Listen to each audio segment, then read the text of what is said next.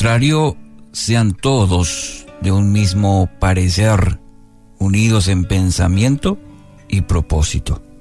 Primera Corintios 1, 10, v. El poder del acuerdo, el tema para hoy. Difícil es la vida cuando hay divisiones, cuando no hay acuerdos. Por ejemplo, en el matrimonio, cuando hay, cuando no hay acuerdos, eh, poco se avanza e inclusive se derrumba todo cuando no hay acuerdos. Cuando la familia está fragmentada, está dividida, difícilmente va a encontrar propósito.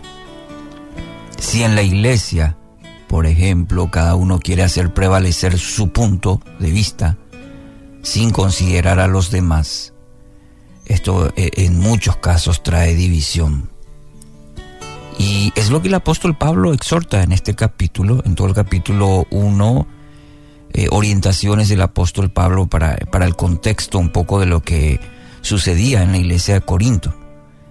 Eh, había serios problemas entre los hermanos ahí en la iglesia. Eh, y es interesante notar que la razón principal de la división, de la fragmentación entre los hermanos, era la discusión por los dones. Y en este caso específicamente cuáles eran los dones más importantes. Y eso trajo diferencia de criterios, eh, trajo división, peleas. Y el tema era eso, era los dones. Cuáles eran los más importantes, los más rimbombantes, diríamos. Y esto, de alguna manera, querido oyente, nos muestra que las cosas en este tiempo, bueno, no son tan diferentes, no han cambiado tanto. ¿Por qué?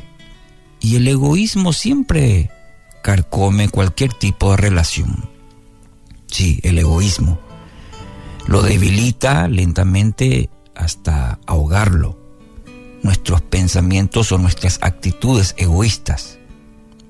Es decir, lo que yo pienso, lo que yo digo, lo que hago es más importante o debe ser más importante. Considerando un poco el contexto de este pasaje y, cuál era la razón de la división.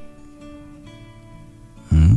El hecho de ponernos un peldaño por encima de los demás es una actitud egoísta y es una actitud totalmente nociva en cualquier tipo de relación, inclusive en el matrimonio, que es una de dos, que haya una actitud como esta de egoísmo, lo que yo digo no más, o lo que yo pienso no más, está bien. Eh, no va a llevar a buen puerto eso. La recomendación del apóstol Pablo dice, sean de un mismo parecer. ¿Qué significa esto? ¿Que tenemos que pensar todos iguales? No es necesariamente eso, que tengamos que pensar todos de la misma manera. De hecho, es muy difícil que ni en el mismo, ni en, esa relación de a dos, que es el matrimonio, pensamos todo el tiempo igualito, ¿no? Hay diferencias. Dentro de nuestras diferentes maneras de ver las cosas, de pensar, lo que el apóstol Pablo está animando es que tenemos que buscar la unidad resaltar los puntos que tenemos en común y no las diferencias que nos separan.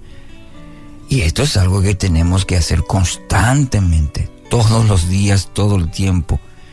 Y siempre estoy tomando como ejemplo el matrimonio. Eh, trabajar en las cosas, eh, el amor, el respeto, porque son los puntos coincidentes. Resaltar ello y no las diferencias. Pero ¿qué es lo que ocurre normalmente? Lo contrario. Sí, resaltamos los aspectos negativos, atacamos inclusive los aspectos negativos. Y eso eh, nos va alejando. Difícilmente lleguemos a estar siempre de acuerdo en todo, ¿verdad? Pero debemos fortalecer lo que realmente importa cualquier tipo de relación, familiar, eh, de amigos, eh, dentro de la iglesia, importante. Eh, ¿Cuál es el verdadero valor de la iglesia? Como aquella conocida frase, trabajemos la unidad en la diversidad. Es decir, la unidad se logra aún en medio de, de diferentes eh, trasfondos, maneras de pensar. Esa es la diversidad. Ah, se trabaja por ello. Eh, parte de una canción, seguramente recordará, eh, Keila, dice, ¿eres parte del problema o eres la solución? Usted decide. Nunca las diferencias insignificantes deben llevarnos a dividirnos.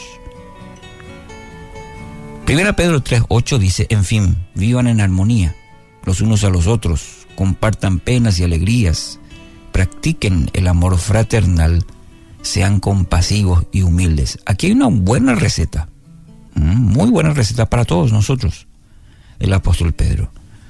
Cómo trabajar la unidad.